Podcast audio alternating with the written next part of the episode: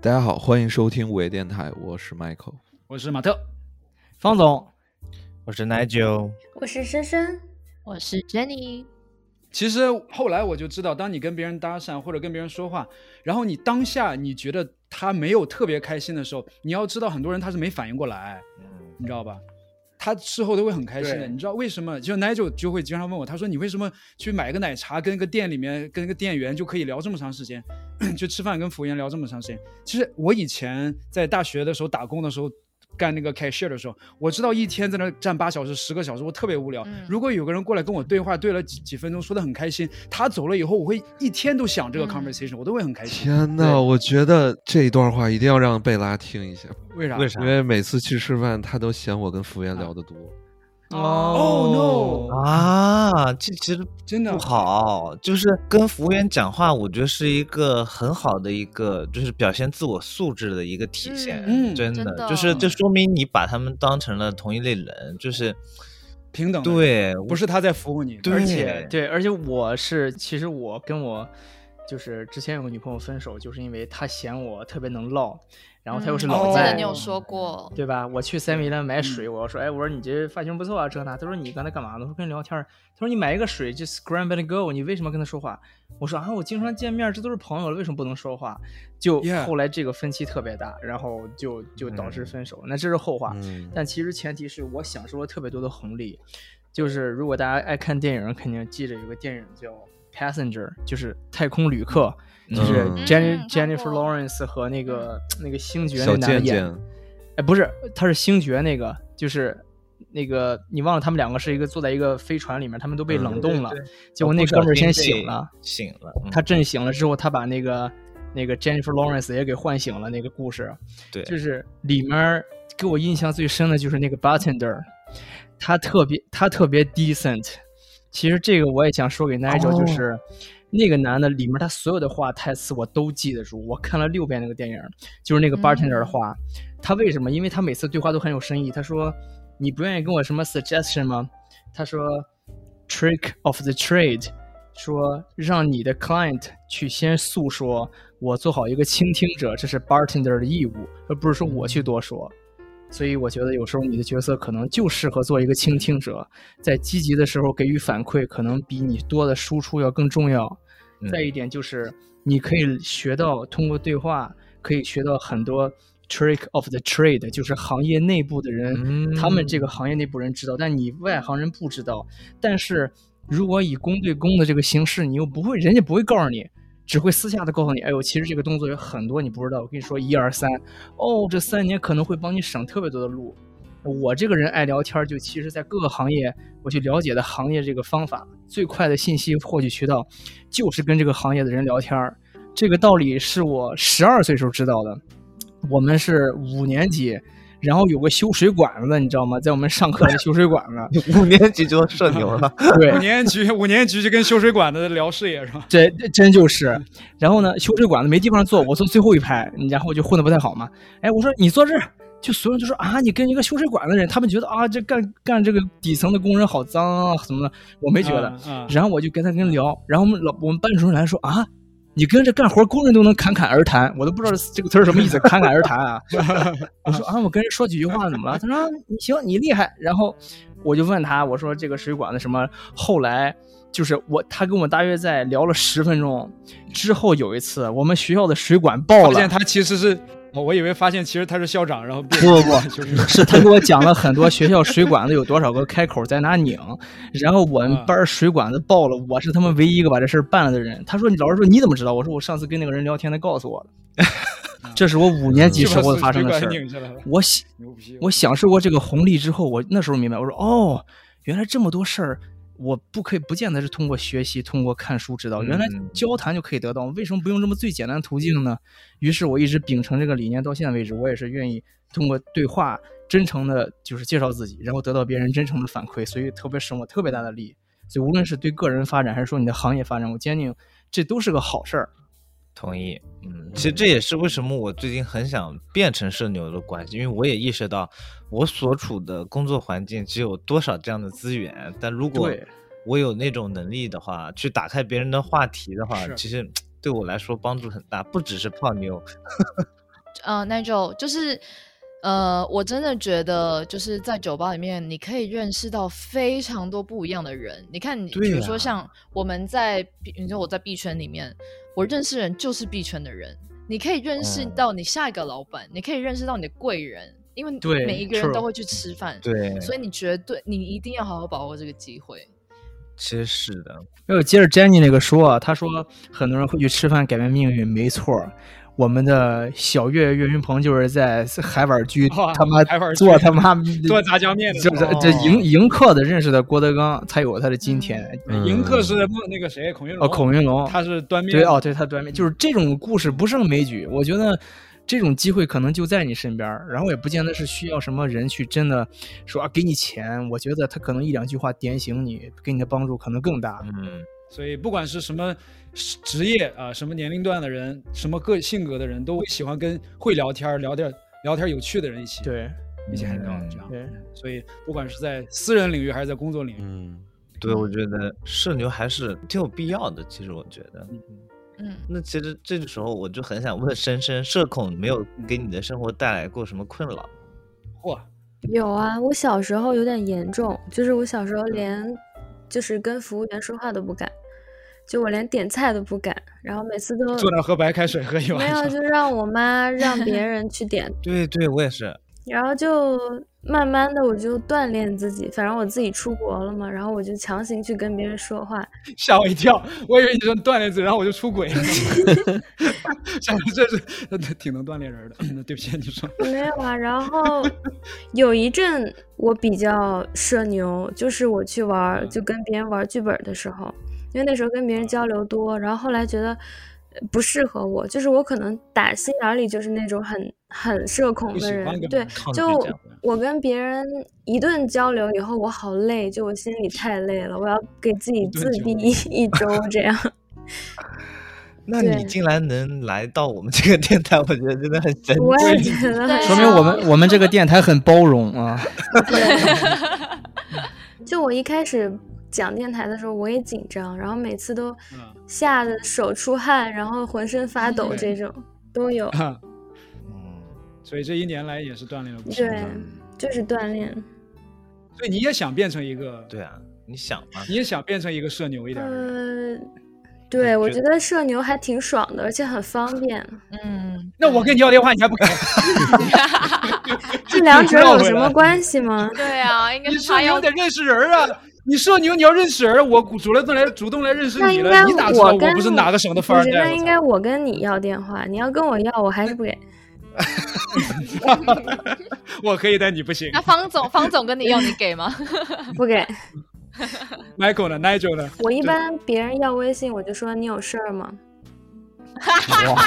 哇，好吓人所以啊！只有 Michael 要到了嘛，就是他是真有事儿啊。他对是，真有事儿，对他是真有事儿。我想他就是要有一个人能想出这样的借口，我也就给了。不是，我发觉这句话太有好用了，就是别人跟你说什么，哎，麦在吗？你问他你有事儿吗？就就一下子别人就没法跟你开任何玩笑，就突然能把气氛拉到冰点，你知道吗？对啊，所以我一般都是通过这种，然后别人就很尴尬。这我还有人他说你有事儿吗？我想下一句肯定，我有我就肯定，如果真的有人这样跟我讲，我肯定说没事儿不能找你。然后他这个人肯定说不能，啊，对对，然后我就他妈死在那儿了，你知道吗？很尴尬。对，越聊越尴尬。哎，不过刚才谁说到小时候，我突然觉得，就说这个，你说这个性格，他这个是怎么形成的社恐和社牛？因为我想到我为什么从小是一个社牛呢？就是我从小受我爸爸的影响特别大。这我特别神奇，我跟你说啊，我我妈是个社牛，我从小是跟着她长大的，但我硬生生就是因为就因为我妈太社牛了，她根本不需要我去跟别人讲话，你妈啊没留给你什么空间，全都自己花费 了。所以就是比如说跟服务员讲话，她点菜不需要我去讲，所以就导致我就从来没干过这事儿。那你要这么说，我就发现了，还真不是父母影响，还真是性格。因为我从小，我爸爸就是这样的人，就是社牛嘛。但是我会，我我我我印象特别深，从小的时候，他领我在街上走，或者他在家里，对我就看他跟街上的人这样打招呼说话，哦包括我们在全家人的饭桌上，他就坐在那个地方，几十几个人听他说话。就我小时候我会学他的样子，然后我跟我同学相处的时候，我就会模仿他。可能所以可能还是性格的呃，问题。一半一半，嗯，一半一半。还有一点，我跟你说，还有一点，你知道是什么吗？嗯，马特小时候长得丑。啊！我长得丑，我长得丑，我就要社牛。哦，对我，我跟你说，我长得真的真的是这样子的。你看芳芳不是深深，我我我也有过这个预错，就是开始我是很勇敢的，就是后来我有一段时间就是觉得自己社恐，是为什么呢？是因为小 等一下等一下，方总对不起，我一定要我先打断一下啊，就是如果没看过我没有我的 Instagram 就不 不熟悉，如果第一次听这一期的时候呢，就是刚才他说的是小时候长得丑，我怕呃三岁看老啊，我一定要澄清一下，我必须说一下。就是我从小就是长得就是眼睛大大的，清秀，能想象出来。对，然后就各种都是阿姨跟我讲话，跟我搭讪讲话。对，你不需要主动开展一个对话，都是别人说，哎，这孩子怎么怎么着就开始了。对对对对对对对，我从来没有主动就是跟。我小时候是那种我不跟别人搭讪。别人不理我那种，我是一半一半，就是我有一个转折事件，是因为我开始是就是开始跟人讲话的，后来就特别抑郁，是因为那时候不太认字儿，就是你要知道，就是见了老师说，哎，妈说，哎。叫老师喊老师好，就这种的。那个时候你认的仅仅的几个字不多。那时候有个老师姓陈，但我不认识陈，我认识铁。我说啊铁老师好，特别大声喊的铁老师好，然后周围人都笑了。哦，我那一刹那意识，OK，我喊错字了。之后我就很长，我就不敢喊了。就是铁和陈我不认识。就就这段时间信心的缺失，我记忆特深。后来就是小时候，后来就是跟那个那个修水管的那个又捡回来了，那个那信心。不是修水管子刚好知道铁，刚好也是铁，是吧？就这故事连上了，命里缺金啊。对，修水管子的师傅叫铁老师。就我我觉得这个还是真的跟这个场合有关系。如果你是一个社交一般的，那你旁边都是社恐。相比较，你就变成社牛了。哎，对我真的这么对，但你旁边都是社牛，那他们都说话，你就不用说，九十九对，就会让自己变得更内向。可是我跟你讲，这个东西真的是可以练出来。我我觉得我小时候就是呃还比较害羞，很比较害怕。然后我后来就是因为自己主动去以后，我就交到几个好朋友。反正 anyway，我就快速快速变到大学。我大学的时候拿了一门课，我到现在就是我每一天都非常感谢我拿这堂课，就是 public speaking。就是我每一天都要在六十个人面前，然后即兴五分钟准备一个五分钟的稿，然后直接五分钟的演讲，然后在全部人面前讲。你过完一个学期以后，你就不会再怕了，真的。我突然想起来，我小时候高初中的时候，每个语文老师安排每一个小朋友，呃，每节堂课上去讲一首诗，写在黑板上，然后这样讲。那个时候全班只有我，我会把这个诗。编成一个笑话，然后我会在上面自己演。神经病！一人一人分饰三角演是吗？对，我会把这个，比方说，比方说什么汪伦送我情，我就会演那个汪伦和演那个我忘了他送的谁，就是我会这样演。我自己李白，李白，李白。来吧，对对，不及汪伦 送我情，对，不及汪伦送我情。然后就是就是就大概这种意思，我就会演。然后那个时候大家就会笑。然后那个时候我就意识到，哦。就是幽默是很有力量的，然后我后来我就去学那个小时候就学那个学说说相声嘛，然后后来也说一会儿说段时间相声，然后反正我觉得这些都有帮助。你真的是在这个喜剧这个事业上又有天赋又有后期的努力，你不你不成个什么真的可惜了，我觉得就差就差郭德纲来你第二，你还是去海碗居上班吧，真的。我去端盘子，我现在当门童，不知道郭德纲能不能把我招走啊？那深深，你刚才想说什么？哦，我想说，我感觉我小时候本来应该是一个超级社牛，就是我想起来，我幼儿园的时候，我会召集所有的人过来看我表演。然后我还对，然后我还自己给自己报幕，我说下面有请申瑞阳小朋友表演什么什么，然后好可爱。然后后来，而且我小学也是那种就很踊跃举手，就恨不得举到站起来让老师教我讲话的那种。也是个然后我就想到我四年级的时候也是碰到一个老师很凶，然后他是新老师嘛，然后我第一次发言我就声音小了一点，他就罚我站，然后给我骂了一顿，然后我从此再也不要在别人面前。讲话！天哪！哇，我们能不能开一期节目，叫做《小时候那些坏老师》？可以，可以 哦，我超多的。真的，我操！小时候那种坏老师，真的会让你，就是性格。我能讲半个小时，完全转变了，就是对我影响特别大。而且我小时候长得很丑，我好想看看深深小时候照片啊！就是丑到，就是丑到，我有一个前男友说，呃，如果小时候我家亲戚带长这样的孩子来我家，我绝对不跟他说话，真的。我 天哪！对，然后我一直丑到初二吧，初二左右。哦，昨天 好悲哦。没有，然后那个时候我就很自卑，然后我就贴墙走，溜边走，然后就小透明。哇，那贴墙走是？你是驴皮儿啊？是黄花鱼，喜欢溜边游。溜边游。然后就很社恐。那为什么什么事情让你变好看了呢？我以为什么事情让你变社牛了？就是因为我在讲初二时候不已经长定型了吗？长大就好看没定型，真没定型。就是我我我的现在的鼻子比初二的鼻子都要高。哦，就是我一点一点找，就是没有啊，就是怎么样可以变好看，然后各种细节，然后怎么样可以变白，怎么化妆，怎么找到风格这样子。所以其实你不是小时候丑，你是小时候没有 style，不够有个性。呃，我我我先插一个刚才的，就是奶就说这个回应的事情，就是有一个小的技巧，特别简单，就是说一个事实加表达你一个你的情绪。就特别能容易跟人聊起来，说个事实加表达疑问什么？比如说你新剪的这个头发型，我觉得好酷啊！啊啊！就比如说你你你你刚才做的这，你刚才调的这杯酒，我觉得特别好喝，就类似这种，就是你去表达一个事实，然后表达一个你的情绪，就很容易跟对方开启这个话题。对，因因为事实能引导他能达成共识，然后情绪又显得你很真，所以就引导下一句。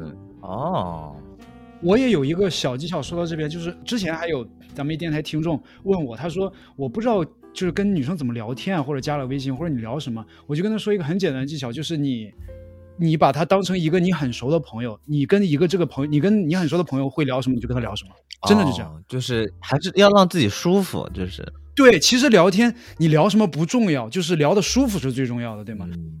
就是，反正我想说的是，你要把他当成你一个朋友，就是你跟他说什么事情，你不要考虑，你不要想，哎，我这个东西跟他说，他会不会 care？我跟他说会不会？No，你就把他想成一个你很好的朋友，然后你会怎么跟他聊天，你就怎么聊天。然后你首先你自己就会处在处在一个非常舒服的状态，然后你会带着他也进入一个非常舒服的状态。就是你们聊什么真的不重要。就是主主要这个感觉比较重要一点。我们这期干货好多啊，我发现 很不错，我操。然后我再想聊一下那个社牛社恐，我的感觉，因为我这个两个都经历过，我觉得最大的区别就是能量。其实很多这种社恐啊，不愿意去接触别人，我觉得唯一缺乏就是给自己的能量，因为你自己没有能量呢，你就不敢去跟外界去接触，因为你生怕去自己受到否定啊，受到伤害啊。就其实我们说的社牛社恐就很像我们经常说的内向跟外向的人，因为外向的人可以通过社交来获得精力，所以他就喜欢去社交，他觉得在跟别人聊天当中他能获得能量。但很多内向的人他不愿意去聊，就是我们说的社恐，就是因为他觉得在跟别人接触中他在损耗自己的精力。对，嗯，那如果发生这种事情，其实。我觉得第一就是先别否定自己，就不要觉得给自己贴上的社恐标签好像就是一无所有。这个每个人呃成长环境不一样，天生的也不一样，包括后天的一些遇到的情况不一样。其实社牛社恐都有这都很正常，他不用说自己去否定自己，我是社恐，我就一定是铁死社恐，对吧？我觉得社恐也没有什么不好的，没有必要人人去当社牛。你把一百个马特放在那儿，放一个大广场里，他们去聊，那总有。哇，那可热闹了！我们可得跳，好好跳段广场。那这广场肯定就是个 OG party 了，肯定就是。我跟你说，那这一百个里边还得分出更社牛的和社牛不起来的。对，人跟人之间就是这样，因为能量就差不多是守恒的。所以，如果是这种情况，你愿意去突破自己的话，就给自己多一些能量。就比如说，让自己的身体先充满能量，因为身心是相结合的。先把衣服脱了，上去跟他搭讪，就是这样。对你也可以让自己对吧充血，这也是一种对吧？就是我们说的这个充血对吧？酒酒壮怂人胆，其实也就是你喝下酒，自己有酒精，让你的身体产生更多的激素。其实同样的道理，我觉得健身可能是一个。当然了，我觉得还有一种可能，在一些其他方式，我觉得只要是内向人，让自己在处于一个更舒服、更获得更多能量的同时，你再去选择去发泄这些能量的点，才能提高你的社交。对，其实这个我我觉得讲的很有道理。其实我一直好奇，比如说像 Matt 你这样的社牛，有没有任何情况下也是你会进我会社恐吗？对，哇，完全没有吗？我记得我小时候就是演讲的时候会会会害怕会算吗？但那个时候我有小窍门，我自己会在那个手上写一个，就别紧张，或者我因为我说话有点快，我会在手上写一个 slow，然后我看到的时候我就会提醒自己。但是其实我小时候哦，然后我还有一些技巧，就是我记得我以前也不太会讲笑话啊，幽默就是。就我我你知道我有一个 小本本，which 我谁都不能给人看，就是我平时对我我记在我手机上，就我平时每次看到好玩的笑话和或者小段子的时候，我都会自己记下来。我有一个小本本，就是攒了所有的这种梗是吧？小这种梗，然后就经常有的时候会用。有一些梗就比方说你去饭店跟服务员的一些梗，就有的时候你就会学到了，就会呃都用很多次嘛，啊，那还挺有用的。但是你说对不起，你问的的问题是有没有这样的时候是吧？嗯，就是就你们现在已经到一个阶段，是再也不可能存在社恐的情况了，是吗？我觉得如果你心情特别不好的时候。或者是情绪比较荡的时候，那不算吧？Jenny，你会社恐吗？我觉得遇到一个特别正的美，你应该就会社恐了吧？特别喜欢哦，有可能。就如果或者我觉得太喜欢他了，对啊，就是所以可能是不是还是自信心问题啊？对啊，我也在想，就比如说我设正常，其实平时普通也 OK，但是碰到特别正的，我就没办法讲话。我我在想，你你说，如果你就是如果你跟一个女生搭讪要微信，你心里面觉得你肯定能要到。我觉得你就不紧张了，就是你觉得你不一定能要到的时候，你就会紧张。嗯，有没有这种可能？所所以其实 eventually 是一个自信的问题。就我觉得我肯，我每次要我都会觉得肯定会要的，因为事实上我也没有没有要到过，所以我每次去要的时候，我就知道之前全都能成功，那我这次肯定能成功，所以我我就不会紧张的。我觉得有的时候还是要勇敢一点吧。经常我会提醒自己，有的时候我们经常有一种就是话到嘴边不敢说或者咽下去的这种。时候 moment 对吧？对，就我我清楚的记着，记得我人生当中有几次，不管是跟异性还是跟任何人，我有几次是在嘴巴里面没说出来，然后我就迫使自己，我就想把它说出来，Let's see what what's gonna happen，然后我就说出来，然后效果真的不错，然后慢慢我就会记住，哦，其实有的时候我就差把自己那句想说的话说出来了而已。其实我是这样，就是如果我觉得我不说，我一定会后悔，所以然后你还要想到你说。就是你为什么要说？就是你的目的是什么？然后你只要能达成这个目的，你就应该要说出去。这就是逼我的方法。不过说实在，我讲了半，我们讲了半天，我在想，很多人就是因为我们这一期讲社牛和社恐啊，也我们也就像刚才 Michael 老师讲的，也没有必要一定要做社牛嘛。如果有的人想社恐，然后他的专业、他的工作也不需要跟那么多人的交流，他自己过得也蛮舒服的，他也不想跟很多人说话，我觉得也 OK 的，对吧？就是其实是一个 choice，自己的一个 choice。嗯，对，就是我觉得其实社牛、社恐它本身不是病。不要因为是社恐而去觉得自己自卑啊，或者不自信；也不要因为是社牛而去过度的，呃，这个去崇拜这个有社牛的人。其实我觉得每一个人可能都有自己的生活方式，这个是就是你自己是什么样的人，就想过什么样的生活。那之前的你可能是因为天生的也好，原生家庭也好，学校的教育也好，可能会让你成为现在你自己会觉得有一点点社恐。但是我觉得有一点社恐没什么大不了的，就是做好你自己。当你想去聊的时候，就去说出你想聊的，不要去太多有压力，去害怕，去担心。呃，做好当下的你，我觉得就已经是很社牛了。嗯嗯嗯，那这期我们就先聊到这儿，然后我们下期见，拜拜拜拜，下期见，拜拜拜。